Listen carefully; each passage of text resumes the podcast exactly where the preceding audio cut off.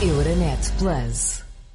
Este é o último Casa Comum que agora vai de férias, num ano que ficou marcado pela pandemia, com avanços e recuos nos desconfinamentos, com uma aposta forte na vacinação, mas há também outros temas que nestes últimos dias vão marcando a atualidade. Esta semana, por impossibilidade de conciliar agendas de Paulo Rangel e de José Luís Carneiro, optámos por um formato diferente, duas entrevistas em separado.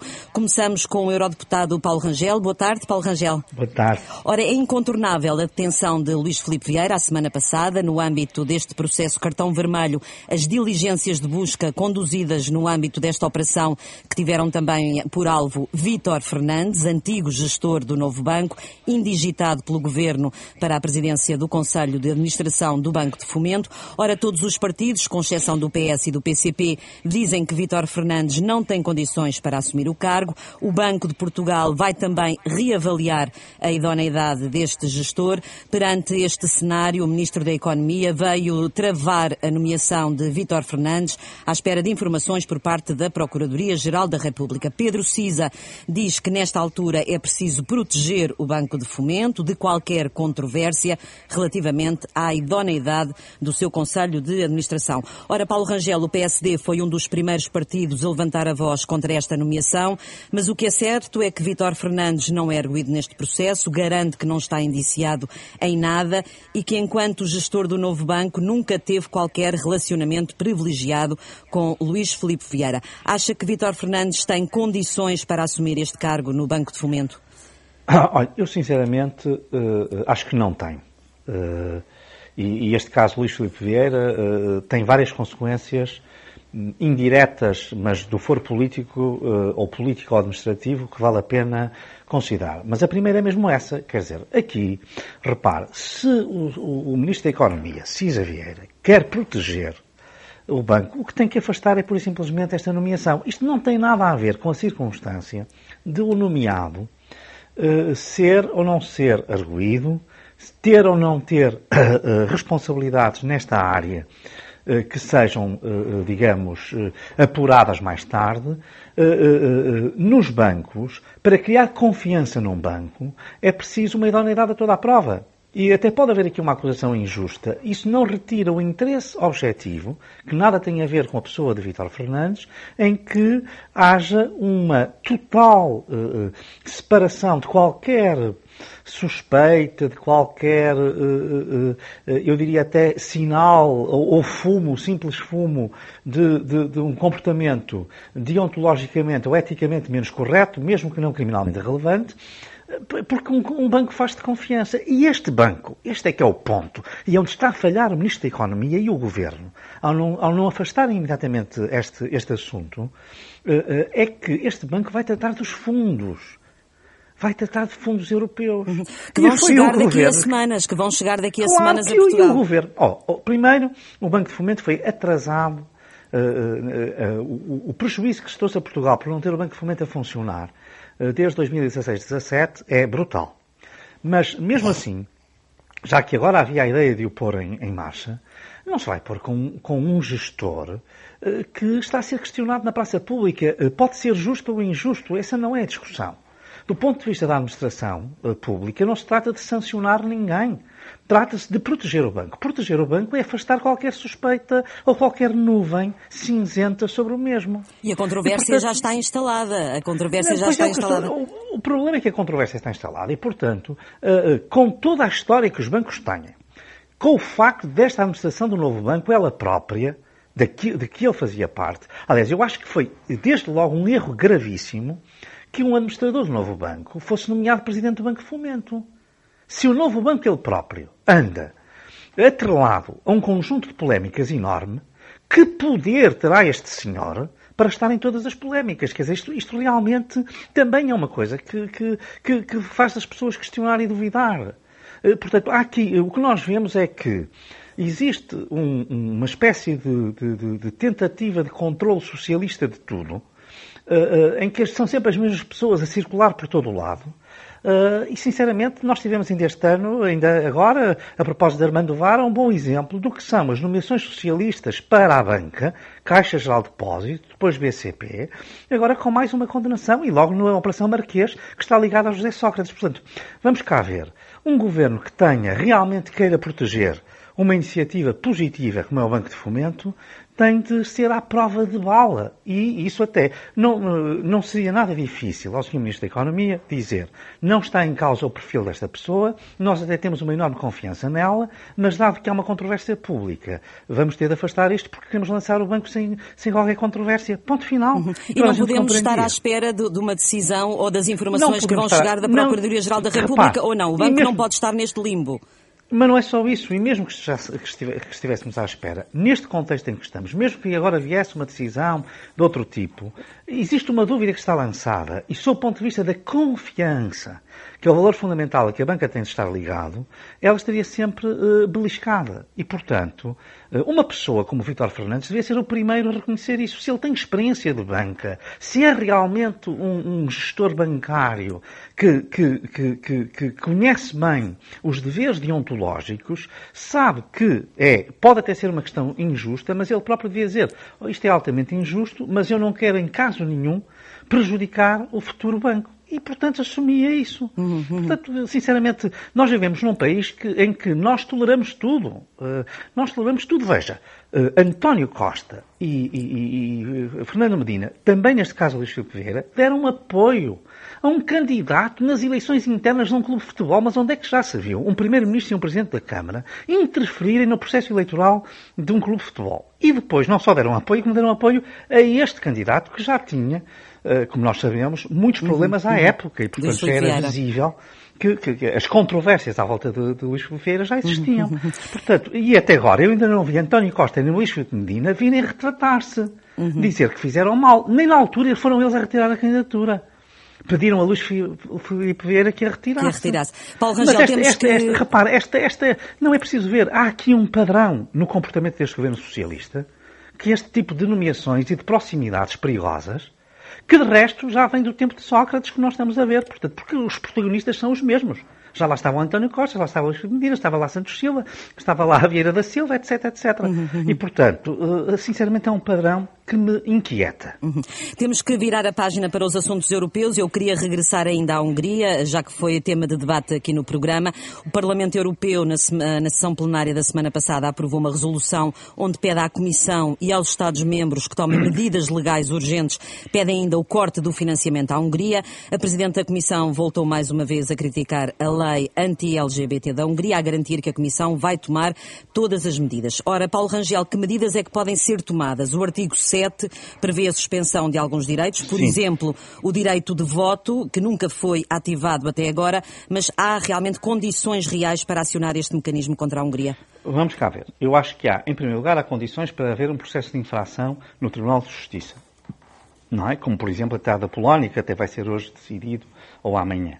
Uh, uh, portanto, portanto, processo de infração só por este, só relativo a esta lei uh, última sobre os direitos das pessoas LGBT. Mas a questão do artigo 7 claro que o artigo 7 já podia ter sido ativado há muito tempo. Aliás, há aqui, há aqui uma mentira, estou a pesar as palavras, do governo português, quando diz que fez alguma coisa no Estado de Direito. Ainda ontem escrevi sobre isso porque o governo português fez uma audição, mas o governo português podia ter promovido pelo menos o artigo 7 número 1, que é aquele que começa a pôr, digamos, em quarentena, se posso usar uma expressão do nosso tempo, o Estado que está a prevaricar e a violar os valores fundamentais da União. E isto, atenção, não tem a ver só com esta lei, porque este artigo 7 não tem a ver. Esta lei é posterior. O artigo 7 que está movido contra a Hungria desde 2018, não foi só a presidência portuguesa que não atuou, nenhuma presidência atuou. Uhum. Portanto, isso também temos que dizer nenhuma, mas porque, porque eh, não quiseram atuar, e eu penso que aí há um erro gravíssimo, porque o Conselho Europeu era o único órgão, mesmo que fosse só politicamente, como fez agora com esta carta em que assinaram, e enfim, por falar nisso, eh, há uma coisa que é preciso dizer aqui. José Escaneiro disse que o Primeiro-Ministro tinha assinado a carta, mas ele curiosamente deu uma entrevista já depois disso e nunca falou em assinar carta nenhuma no Conselho. É um mistério que os jornalistas deviam investigar. Uhum. Como é que há uma carta assinada a 24 Sim, nunca nos foi mostrado nem a assinatura, não, não é só não foi mostrada, sido... nunca foi invocada. A única pessoa que até agora falou nisso foi José Luís Carneiro. E isto devia ser esclarecido aqui. Que, se há aqui uma carta que foi assinada, porque é que o Primeiro-Ministro não disse que assinou a carta? Não só no próprio dia, como depois numa entrevista que deu ao público em que falou do assunto e nunca disse isso. Uhum, Portanto, uhum. Ora, o Paulo um Rangel mistério... disse aqui que realmente o Conselho nunca tomou qualquer medida. Ora, o primeiro-ministro esloveno, que preside agora a União, é muito também próximo de Orban. É isso. A Eslovénia também tem sido criticada porque tomou medidas contra a liberdade de imprensa. Aliás, na sessão plenária do Parlamento Europeu, onde esteve o primeiro-ministro da Eslovénia, foram feitas muitas críticas por parte de eurodeputados à Eslovénia. Ora, é outro problema para a União Europeia ou vai ficar tudo tudo na mesma, como se costuma dizer? Não, repare, sinceramente, o caso da Eslovénia não tem nada a ver com o caso da Hungria nem com o caso da Polónia. Bom, porque não houve nenhuma alteração de legislação, nada disso. No caso da Eslovénia, por exemplo, a questão da liberdade de imprensa não se põe nos termos em que a põem aqui todas as pessoas que conhecem o panorama esloveno sabem que a, a, a, generalidade dos, dos, meios de comunicação social estão detidos por alguns oligarcas muito ligados ao Partido Socialista Esloveno e, portanto, não é exatamente aquilo que se diz aqui. Agora, eu sinceramente, por declarações Uh, uh, uh, e por posições que o Primeiro-Ministro Jansa tomou, de facto, ele mostra alguma simpatia e proximidade com uh, posições que a Polónia e a Hungria tomaram, que eu acho que são preocupantes e nós vamos estar vigilantes. Ora, esta semana foi impossível conciliar as agendas de Paulo Rangel e José Luís Carneiro. Escutámos a entrevista de Paulo Rangel feita na última hora. Agora em direto está José Luís Carneiro, secretário-geral adjunto do PS. Boa tarde, José Luís Carneiro. Boa tarde.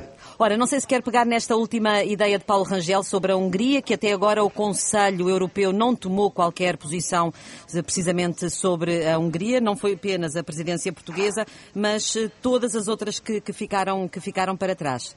Olha, há duas afirmações do Paulo Rangel que não são rigorosas. A primeira, eh, eu tive o cuidado na semana passada, depois do debate, a enviar, quer para o Paulo Rangel, quer para o José Frazão, a carta assinada pelo próprio Primeiro-Ministro. Portanto, eh, teve acesso a ela e tem-na nas suas mãos. Segunda afirmação, que não é rigorosa, de que Portugal, durante a presidência portuguesa, nada fez para apurar responsabilidades quanto ao Estado de Direito.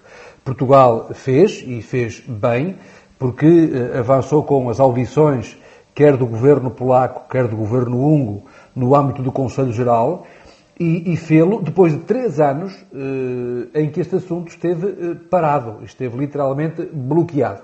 Ora, o governo português assumiu a responsabilidade de chamar as partes eh, e, portanto, iniciar o processo relativo às audições que são devidas a, a quem, ou sobre quem impende, portanto, esta hipótese de avaliar se, está, se foi posto em causa ou não o teor do artigo 7 uh, do artigo 7 que aqui foi há pouco referido pelo Paulo Rangel. Portanto, Mas acha que há condições para aplicar uh, esse artigo que agora, até agora, um, uma das consequências poderá ser a perda do direito de voto. Acha que há condições uh, na Europa para avançar com este artigo? Nunca foi até aqui usado? Convém ter noção de que na Europa, eh, e entre os Estados, assim como também entre, os, entre o Estado e os indivíduos, há o direito do contraditório, o direito ao contraditório. Ora, a audição tem em vista precisamente realizar o contraditório, porque não chega apenas formular uma acusação, é necessário ouvir eh, quem é objeto dessa mesma acusação, para depois se poder estabelecer um juízo e consolidar um juízo sobre as medidas a adotar. Eu, contudo, parece-me bastante importante que neste âmbito no âmbito do Estado de Direito, eh, a recomendação, eh, eh, peço desculpa, o regulamento aprovado pelo próprio Parlamento, é o regulamento que prevê o estabelecimento do, de um regime sancionatório em termos de acesso aos fundos europeus para os países que não deem garantias do cumprimento do Estado de Direito, nomeadamente naquilo que tem a ver com os valores fundamentais. Eh, e deixe-me aqui uma nota que me parece importante. A União Europeia, como é evidente, é eh, um projeto eh, onde convivem realidades culturais, sociais de grande diversidade. Essa diversidade faz parte da sua história e não se pode, como é evidente, anular essa diversidade e quando se procurou fazê-lo, como se sabe, sabe-se qual foi o resultado, que foi o resultado do conflito e da guerra entre, digamos, as diferentes realidades culturais, e as diferentes realidades sociais europeias. Portanto, o projeto Europa é um projeto de paz.